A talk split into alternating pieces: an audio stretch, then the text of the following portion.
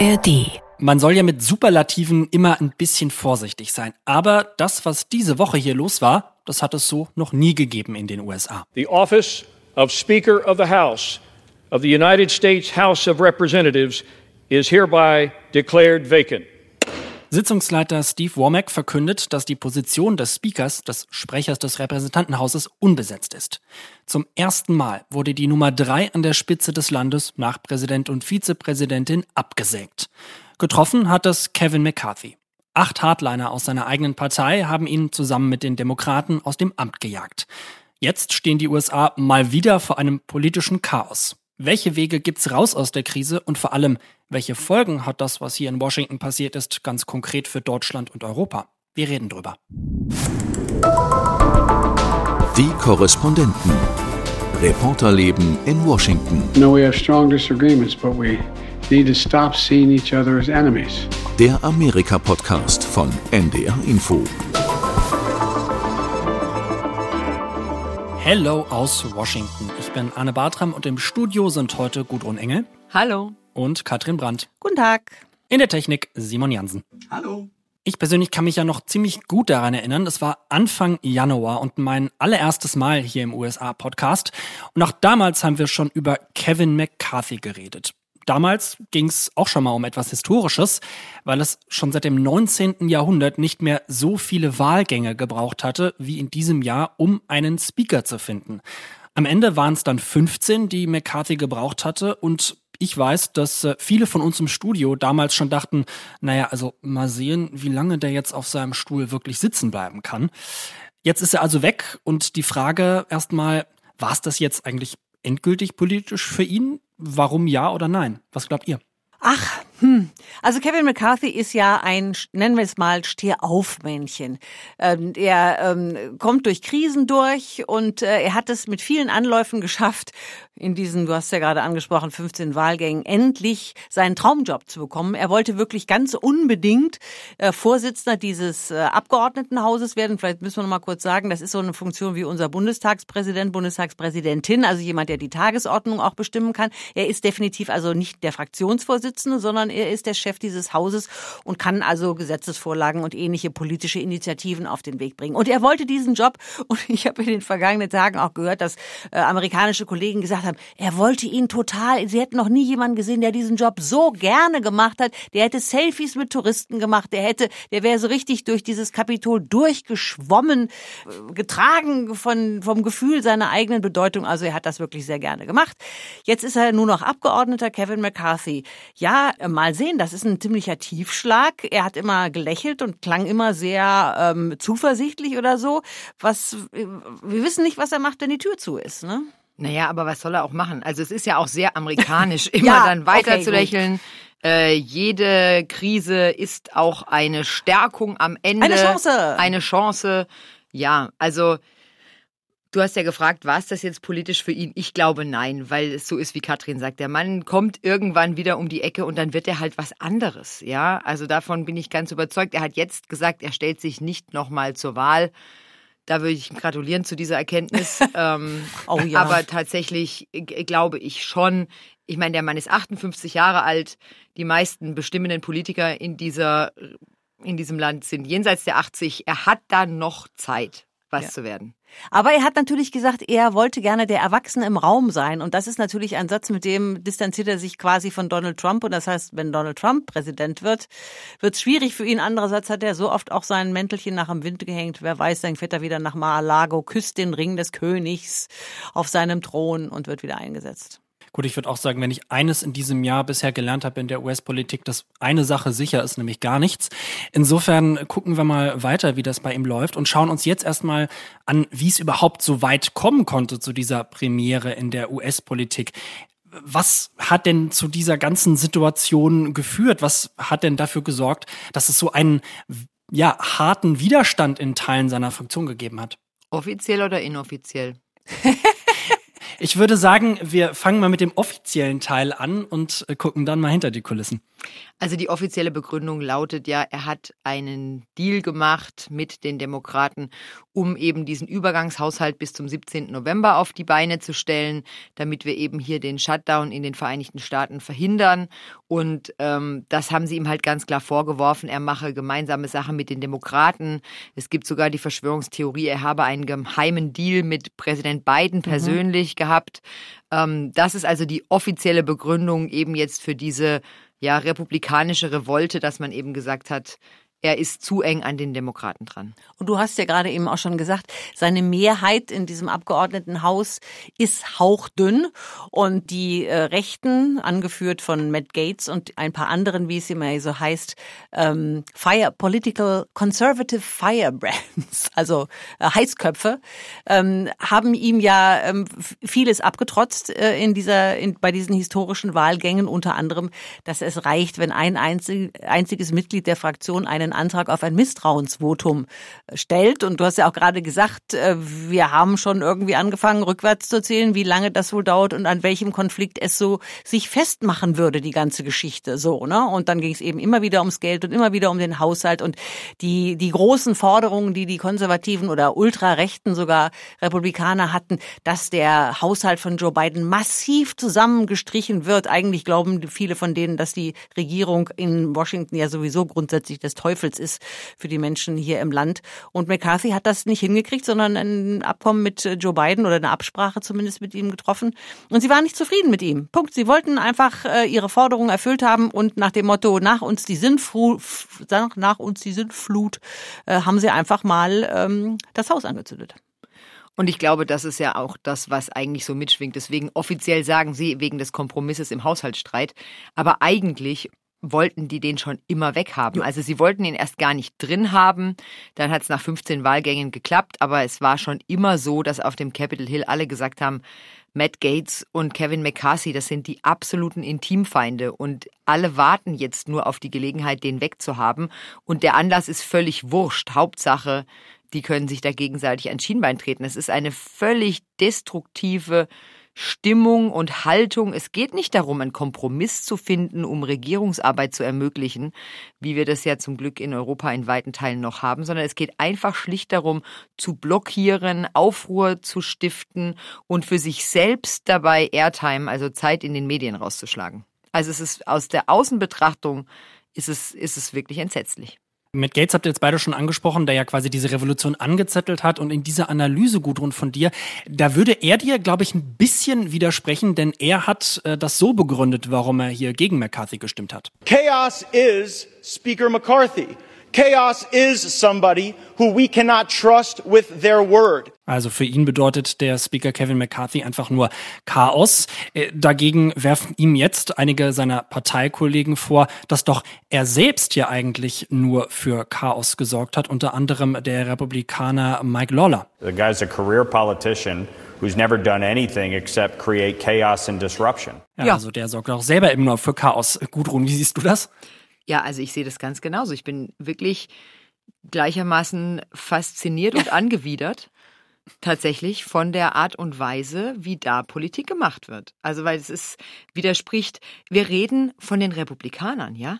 Die Grand Old Party, die Partei, die immer wertkonservativ für Stabilität stand und äh, konservative Werte und dafür, dass ähm, Rituale und Bräuche und was auch immer aufrechterhalten werden, ja, die jetzt dafür gesorgt haben, dass man bitteschön wieder ordentlich angezogen im Kongress rumläuft, nachdem es zwischendurch auch okay war, in kurzer Hose und Hoodie zu kommen. Ja? Entschuldigung, jeder Amerikaner fühlt sich sehr gut angezogen mit kurzer Hose und Hoodie. Ich aber weiß gar jetzt, nicht, was du hast. Gut, aber jetzt haben wir auch wieder äh, Schlips und äh, Jackettregel ja, im dann Kongress. Sind die verkleidet wieder. Alle. So, egal. Ich will nur damit sagen, das ist eigentlich die Partei, die für große Stabilität und konservative äh, konservative Werte stand. So, und das ist jetzt diese Partei, die sich wirklich aufs Unwürdigste zerfleischt und zerlegt, ohne dabei in irgendeiner Weise im Blick zu haben, worum es eigentlich geht. Sie behaupten alle, wir machen das ja, damit wir nicht so viel Geld ausgeben und wir machen das ja, damit endlich wieder der kleine Mann gehört wird und so weiter und so weiter.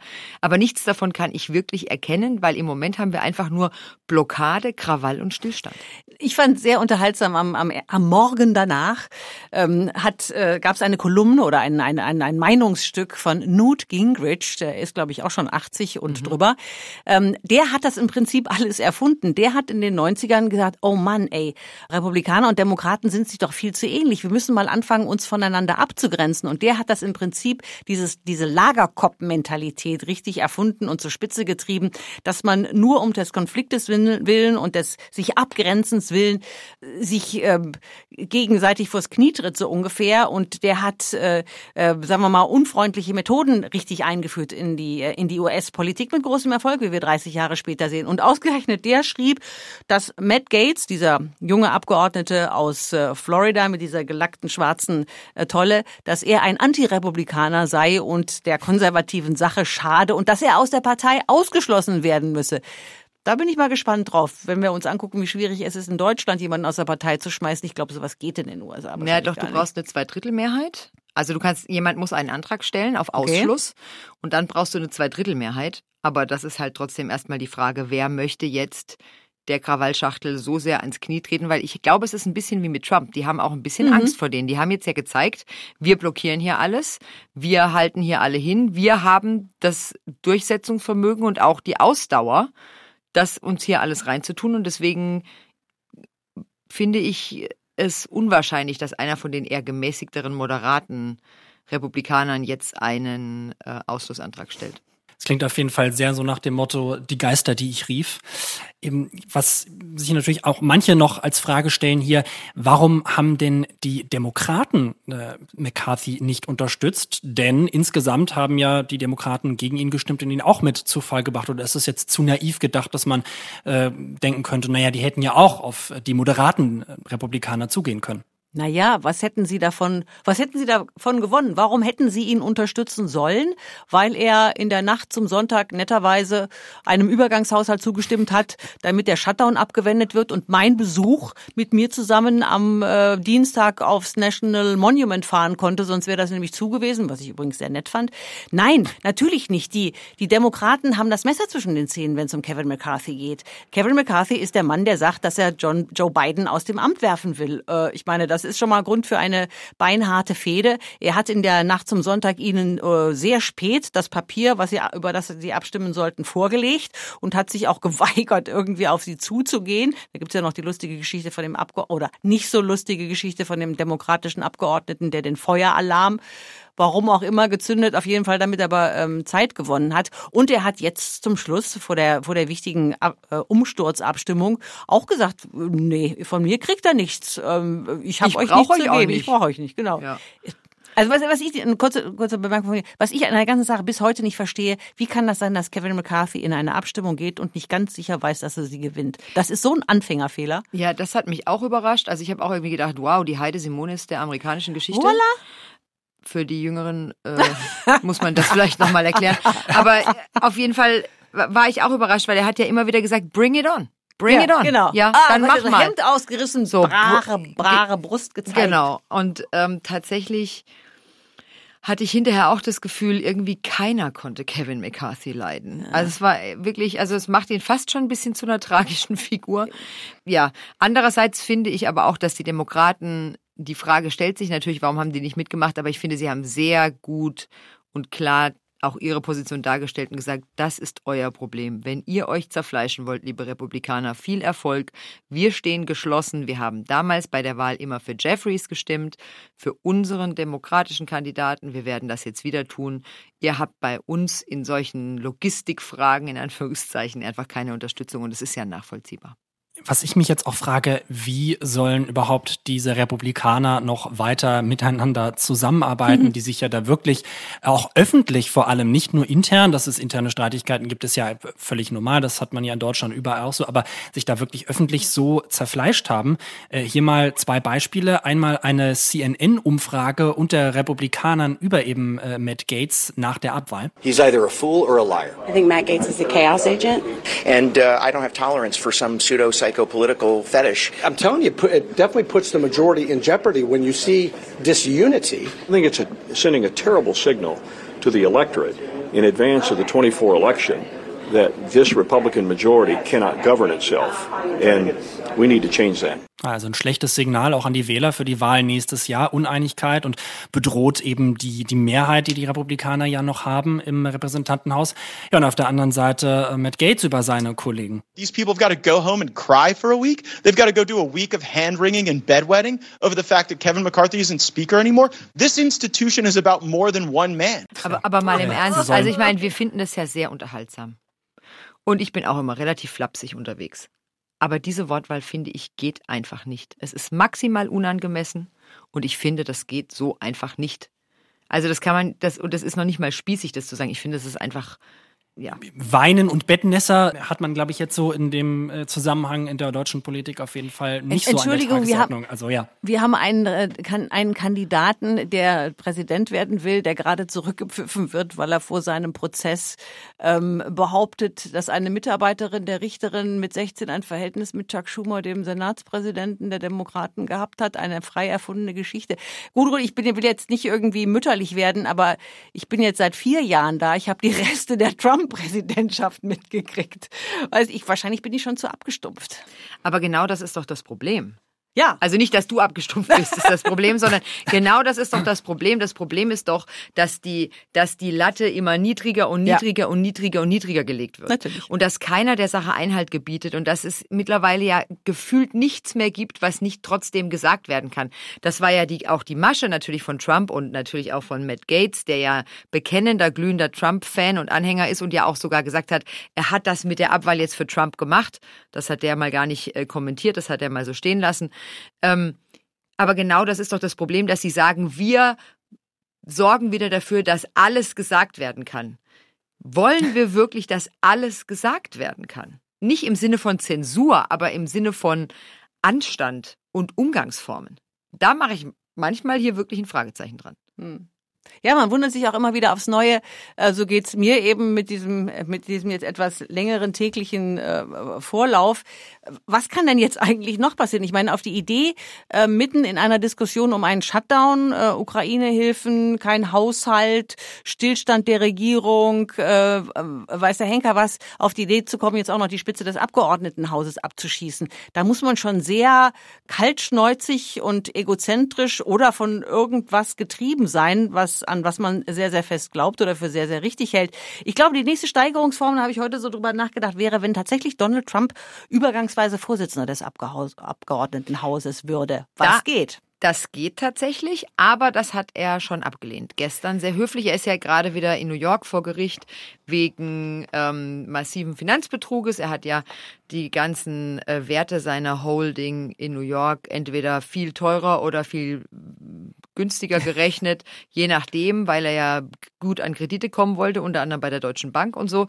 Deswegen äh, steht er da jetzt gerade vor Gericht und er geht auch jeden Tag hin, weil das natürlich für ihn eine gute Möglichkeit ist, eine Bühne zu haben. Und da ist er auch gefragt worden, ja, stünde er denn zur Verfügung als Sprecher? Und da hat er sehr höflich gesagt, er stünde natürlich immer im Dienst der Republikanischen Partei und er würde sich natürlich äh, jederzeit da äh, einbringen wollen. Aber in dem speziellen Fall, da würde er sich doch lieber auf seinen Präsidentschaftswahlkampf konzentrieren und deshalb nicht so gerne Sprecher werden. Also ich glaube, äh, in dem speziellen Fall geht der Kelch an uns vorüber. Ja, aber es gibt ja diese berühmten Quellen. Ne? Wenn du jetzt diese alle Newsletter durchliest, gibt's immer irgendeinen, der sagt, ihr hättet eine Quelle und die Quelle hätte ihm gesagt, dass Donald Trump doch heimlich die Idee für sich selber und so weiter. Also ist, zumindest ist es Gesprächsstoff, so ähnlich wie Travis Kelsey und Taylor Swift, um mal die zu erwähnen, mein Lieblingsthema aktuell.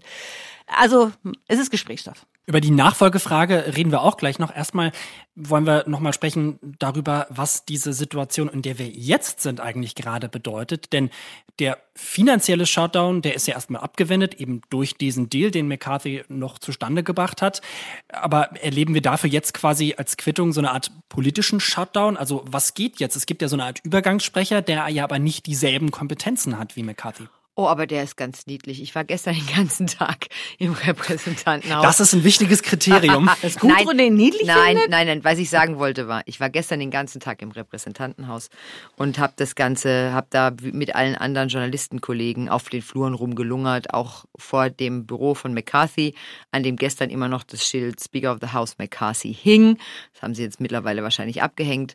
Und ähm, da hat die versammelte Journalistenmeute gewartet und dann kam eben Patrick McHenry äh, regelmäßig rausgeflitzt und war ganz dynamisch auf dem Weg nach A und nach B, um Gespräche zu führen mit potenziellen Kandidaten und zu überlegen, wie es jetzt weitergeht.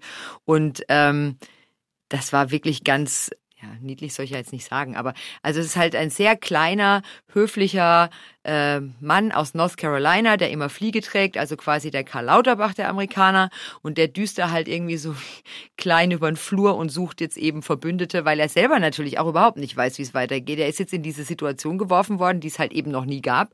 Keiner, äh, auch der ganzen ja, Sprecher auf dem Hill weiß so richtig, was man jetzt eigentlich zu tun hat. Und dann hat er gestern erstmal das komplette Repräsentantenhaus für eine Woche in die Sitzungspause versetzt, wo ich dachte, ja Kinder, also ihr habt jetzt wirklich keine Zeit für eine einwöchige Sitzungspause. Mir völliges Rätsel, wie das weitergehen soll. Aber Patrick McHenry ist auf jeden Fall auf der Suche nach einem Nachfolger. Naja, aber er hat schon zwischendurch Sachen gemacht, die ihm die Demokraten sehr übel nehmen. Er hat nämlich Nancy Pelosi aus ihrem Oh, ja. Büro geschmissen. Er lässt die Schlösser austauschen. Sich- Das ist, das ist wirklich ganz grob äh, im Scheidungsverfahren, in einem Scheidungsverfahren wird das schon als grob, äh, grob fies ausgelegt. Nancy Pelosi hat als Ex-Sprecherin das Recht noch auf ein äh, echt spezielles Büro und da hat er mal eben eine ähm, äh, äh, wie nennt sie das, Kündigungsmitteilung sozusagen geschickt, aber eine mit sofortiger Wirkung und sie ist gar nicht da. Aber ich finde halt natürlich auch, das wiederum ist auch sehr absurd, weil wir haben wirklich andere Sorgen, als wer welches Schloss wo auswechselt. Ja. Also das, das zeigt ja auch viel über die Geisteshaltung. Also wenn die erste Sorge ist, ich muss jetzt sofort allen den Schlüssel zum Büro Ja. wegnehmen, dann weiß ich halt auch nicht weiter. Vielleicht wäre es gut, erstmal irgendwie Geld für irgendwas zu finden. Schönes Stichwort. Ja, genau, de- definitiv. Denn genau darum geht's ja auch. Wie, wie kann es denn jetzt überhaupt weitergehen? Stichwort Ukraine-Hilfen. Was bedeutet also auch dieser ganze Shutdown für uns in Europa und speziell in Deutschland, die ja sehr genau auf die USA gucken, was hier passiert und welche Hilfen von hier aus auch kommen und wie sehr wir uns überhaupt auf die USA noch verlassen können? Ja, das, das große Thema ist natürlich Ukraine und das große Thema bei den Verhandlungen Samstag, Sonntag war ja auch, kommt in diesen Übergangshaushalt noch ein Posten rein, Ukraine-Hilfe. Der ist draußen geblieben mit Blick auf die konservativen Republikaner oder generell eine Stimmung in den Republikanern, bei den Republikanern, die darauf schließen lässt, dass so die Blanko-Unterstützung für die Ukraine jetzt so ein bisschen nachlässt. Die Demokraten waren da ziemlich empört drüber. Ich kann da kurz, soll ich kurz äh, aktuelle Umfrage zitieren an der Gudrun Stelle? hat den Finger gehoben. Ich finde, das ist ein Ja, ich wollte dir ein höfliches Zeichen geben. Normal, du meinst nicht diese sägende Handbewegung unterm Kinn, die heißt. Nein, ich wollte ein höfliches Zeichen geben. Mama. Nein, aber tatsächlich äh, ähm, Umfrage von CNN, dass äh, 72 Prozent der Republikaner tatsächlich äh, die Ukraine-Hilfe mittlerweile ablehnen und gesamtgesellschaftlich in den Vereinigten Staaten aber auch mittlerweile 55 Prozent, also mehr als die Hälfte der Amerikaner, die die Ukraine-Hilfen, also wörtlich übersetzt ablehnen, ich würde mal sagen skeptisch sehen. Dann wäre die nächste Frage natürlich, aber wie sehr können wir uns als Deutsche oder auch als Europäer überhaupt noch auf die USA verlassen, wenn wir hier sehen, da werden irgendwie kurzfristige Einigungen zusammengeschustert, äh, dann wird aber die Person, die dafür verantwortlich ist, entlassen äh, und dann weiß keiner so richtig, wie es weitergeht. Präsident Biden hat die aktuelle Situation nochmal adressiert und hat das hier gesagt. We need to change the poisonous atmosphere in Washington. You know, we have strong disagreements, but we need to stop seeing each other as enemies. We need to talk to one another, listen to one another, work with one another. And we can do that. Ja, also der Aufruf zur Zusammenarbeit und diese ja, toxische Atmosphäre irgendwie zu beenden. Aber wie realistisch ist das überhaupt, dass er damit zu irgendwem wirklich durchdringt? Was glaubt ihr? Also der, der frühere Verteidigungsminister von Donald Trump, Mark Esper, hat das äh, neulich in einem Interview oder in den vergangenen Tagen im Interview eigentlich äh, ganz gut zusammengefasst. Er hat gesagt, wie das mit der Ukraine-Hilfe weitergeht, das wird auch ganz stark davon abhängen, wer jetzt tatsächlich Sprecher wird. Das ist also ein, ein wichtiger Posten im Moment. Und wenn wir uns jemanden angucken wie Jim Jordan, das ist der Mann aus Ohio, der, Der ähm, Wrestler. der, der, genau, der, der, der Ringer, der immer ohne Jackett und mit gelbem Schlips auftaucht und so einen markanten Seitenscheitel hat und weiß, ich weiß nicht, ob er schneller spricht, als er denkt oder umgekehrt. Auf jeden Fall eine sehr starke Persönlichkeit und ein rechter Eiferer, so nenne ich ihn mal. Der hat schon ganz klar gesagt, dass er strikt gegen Ukraine-Hilfen ist und dass er fordert, dass endlich mal klar gemacht wird, wofür das Geld alles ausgegeben ist. Er möchte also gerne Rechenschaft abgelegt bekommen und ähnliches. Und äh, die anderen Bewerber werden sich nicht äh, wesentlich davon unterscheiden. Ich glaube, mit dem, ich bin für Ukraine-Hilfe, wir müssen diesen äh, Krieg stellvertretend gewinnen, so wie die Amerika, so wie wir damals Europa geholfen haben nach dem Zweiten Weltkrieg, so müssen wir jetzt der Ukraine helfen. Ich glaube, damit kann man keinen Blumentopf gewinnen im Moment. Ich glaube auch, ich bin überrascht, dass alle überrascht sind, weil ich fand schon, dass sich das lange abgezeichnet hat, dass es so kommen wird. Ich finde die Frage, können wir uns in Europa noch verlassen? Ich wundere mich, dass die immer noch gestellt wird, weil ich mhm. finde, dass wir durchaus viele Momente schon hatten in der Geschichte, in der jüngeren äh, Geschichte, wo wir eigentlich alle hätten aufwachen müssen in Europa und in Deutschland und merken müssen, es gibt immer noch eine, eine große transatlantische Verbindung und es gibt immer noch eine große transatlantische Freundschaft und auch das Bedürfnis, äh, füreinander da zu sein, aber eben nicht mehr bei allen. Und der Fokus shiftet ja ganz klar. Der, der ganze äh, Fokus der Vereinigten Staaten geht ja total in den Pazifik rein, Raum geht auf China. Es gibt ja viele Experten, die hier natürlich eine Auseinandersetzung mit China vorhersagen und so weiter und so fort. Und dann können die Vereinigten Staaten auf keinen Fall an zwei Fronten, in Anführungszeichen, äh, irgendwelche Konflikte brauchen. Und deswegen wird das Interesse vom alten Europa weggehen, ganz zwangsläufig. Ich finde aber, das gibt schon so viele Anzeichen, schon so lange dafür, dass es mich wirklich wundert, dass Leute jetzt überrascht sind, dass es sich und es an dieser einen Ukraine-Hilfe festmachen. Ihr habt jetzt beide schon äh, angesprochen, wer mögliche Kandidaten wären. Einmal Donald Trump wurde genannt, ähm, der selbst zumindest offiziell wohl im Moment keine Lust hat. Wart's ab. Ähm, wer bleibt denn eurer Meinung nach Tja. noch in der Auswahl? Also offiziell haben es ja bis jetzt zwei sich gemeldet auf schönem Briefpapier und gesagt, sie würden es machen. Das eine ist äh, eben besagter Jim Jordan, der ehemalige Wrestler, also Ringer aus Ohio, der sehr meinungsstark ist, wie Katrin sagt. Ich würde sagen, der Mann ist ein Verschwörungstheoretiker äh, bei allem, was ich gelesen habe. Und dann gibt's da eben als zweiten, der offiziell seinen Hut in den Ring geworfen hat, noch Steve Scalise aus Louisiana. Der hat ganz gute Chancen, wohl weil er diese große ja, Delegation aus Texas auch komplett hinter sich hat und überhaupt die ganzen Südstaaten. Da ist so ein bisschen die Frage, Steve Scalise äh, hat Blutkrebs und äh, befindet sich in Behandlung und da ist halt einfach so ein bisschen die Frage, hat er die Kraft, wird er die Kraft haben, wird er die Zeit haben, dieses Amt auszufüllen? Da gibt es so ein paar Zweifler, aber der hat viel Unterstützung und viel Sympathien, zumindest im Moment. Und sonst gibt es eine Menge Leute, die gehandelt werden, wo Namen genannt werden, aber von denen ist noch keiner aus der Deckung gegangen und hat gesagt, ich will's werden. Naja, vielleicht gibt's ja doch noch das äh, Dark Horse, das schwarze Pferd, das angaloppiert bekommt. In, in, in, Zeiten der Not sucht man sich ja gerne Externe und so und mit der Möglichkeit, dass äh, der, die das neue Vorsitzende kein Mitglied dieses Abgeordnetenhauses sein muss. Vielleicht hat ja jemand noch irgendeinen Gandhi, Mutter Teresa, like äh, Taylor Swift. Taylor. Danke, dass du dieses Stichwort genannt hast. Dolly Parton ist natürlich die, die ich an dieser Stelle immer einbringe. Die, ähm, ja, das fände oh, ich aber Blick, mega. Der Blick, der Blick von Gudrun, so eine Mischung aus Zuneigung und Mitleid.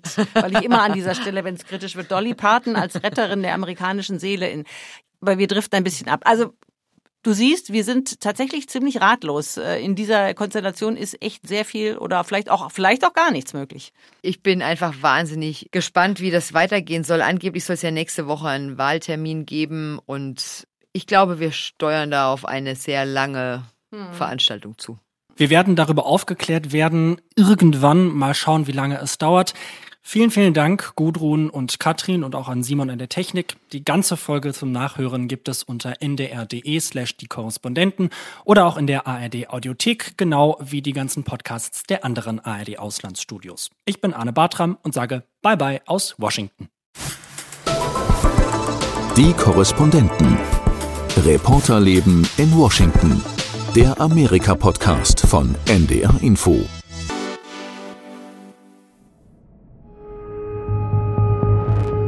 Hallo, ich bin Corinna Hennig aus der NDR Info Wissenschaftsredaktion. Das Coronavirus hat ein bisschen seinen Schrecken verloren, aber es ist natürlich nicht verschwunden und es beschäftigt uns auch weiter auf niedrigem Niveau. Und wir sind auch nicht verschwunden.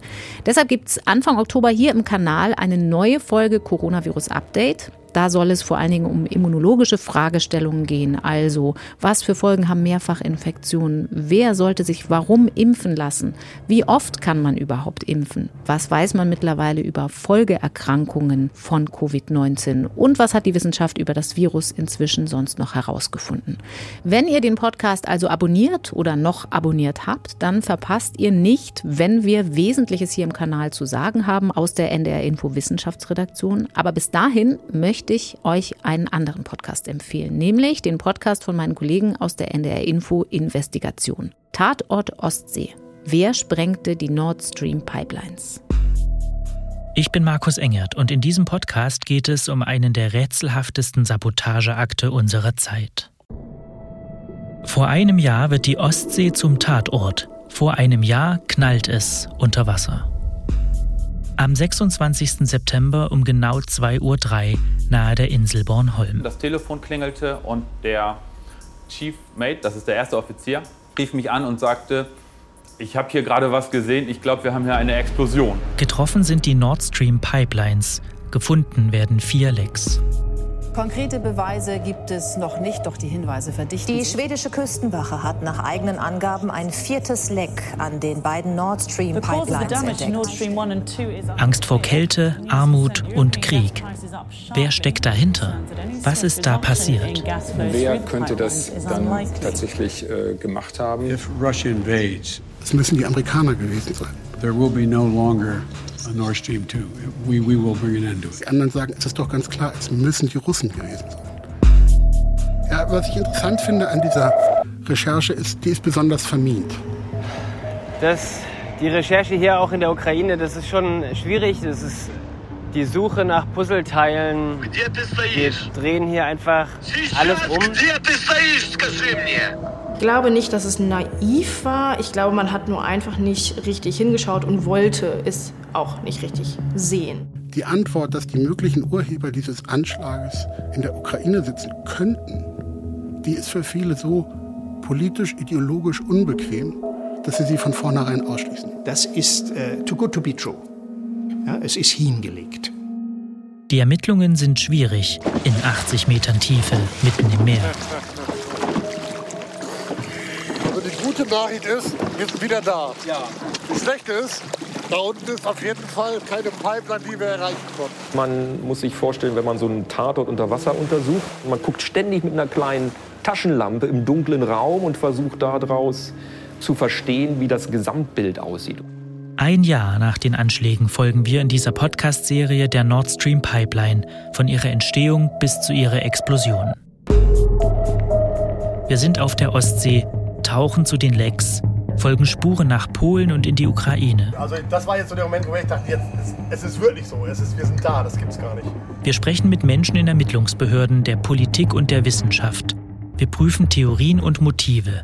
Wir wollen wissen, was da wirklich passiert ist. Ich glaube, wir haben 1000 Türen besucht und daran geklopft. Keiner will reden. Also es ist einfach, keiner will mit uns sprechen. Reporterinnen und Reporter der ARD, von der Zeit und der Süddeutschen Zeitung haben recherchiert und versucht, Antworten auf die Frage zu finden, wer sprengte die Nord Stream Pipelines. Tatort Ostsee. Jetzt abonnieren, damit ihr keine der fünf Folgen verpasst. Überall da, wo ihr gerne Podcasts hört.